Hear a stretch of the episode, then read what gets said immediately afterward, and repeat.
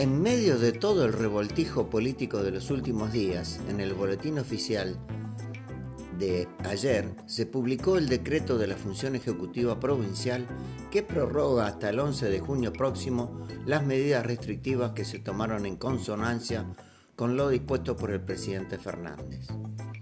En realidad, la prórroga había sido firmada por el gobernador Quintela el pasado 21, cuando se adhirió al decreto presidencial que se extiende hasta el 30 de mayo inclusive.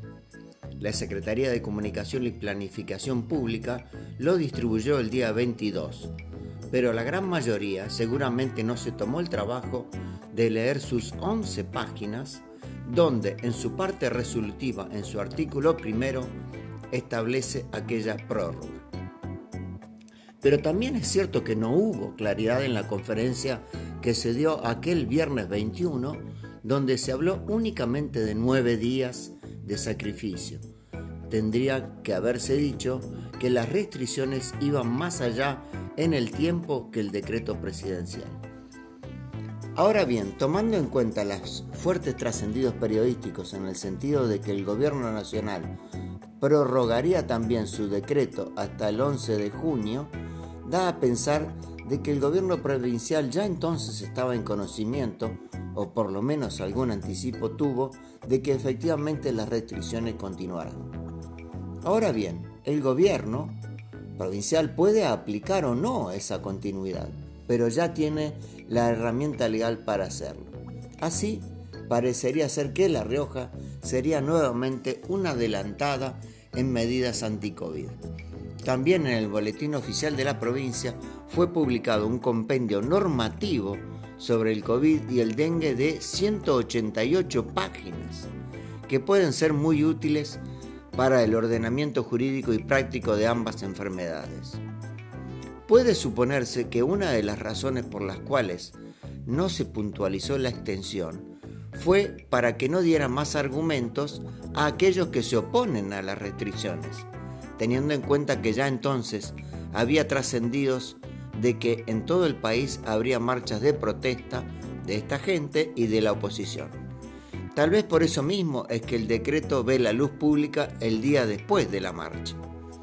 Pero, ¿valdrá la pena toda esta especulación políticamente o electoralmente hablando?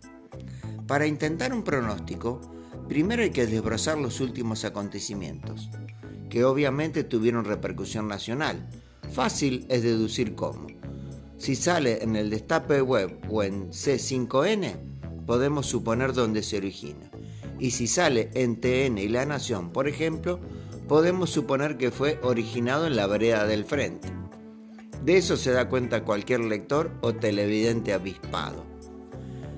Como el mundo es un pañuelito, sobre todo desde que se inventó Internet, Guillermo Galván tenía el run run de que el Canal América se ocuparía de él. Efectivamente, el empresario argentino-mexicano Carlos Ahumada Kurtz lo vincula con una serie de potenciales delitos cuando Galván fue delegado del Ministerio de Justicia. Ahumada ya fue conocido en La Rioja por estar en el directorio de LEDLAR, la empresa estatal, en la época del gobernador Beder Herrera y luego fue detenido a pedido del gobierno mexicano por no hacer obras públicas pagadas por más de 29 millones de pesos mexicanos en aquel país.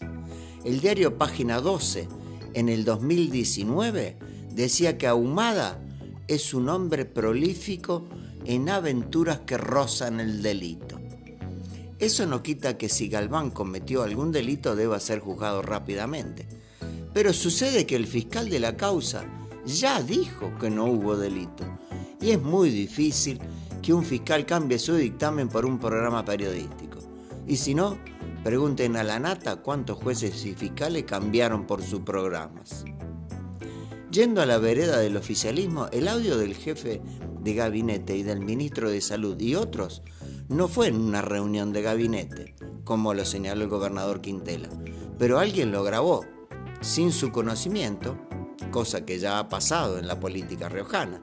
Y esto, además de ilegal y preocupante, lógicamente enfureció la primera línea del oficialismo. Para colmo, que en las ediciones posteriores del audio prácticamente desaparece el ministro Vergara y solo queda Luna. Extraño, ¿no? Los intendentes también se sintieron tocados por las palabras de Luna y por eso el jefe comunal de General Belgrano, Carlos Romero, de extensísima prosapia peronista, lo cruzó públicamente porque contaría con el apoyo de los intendentes de los llanos y de algún otro que no lo dice públicamente pero en voz baja sí, exigiendo un resarcimiento público que sabe que no llegará.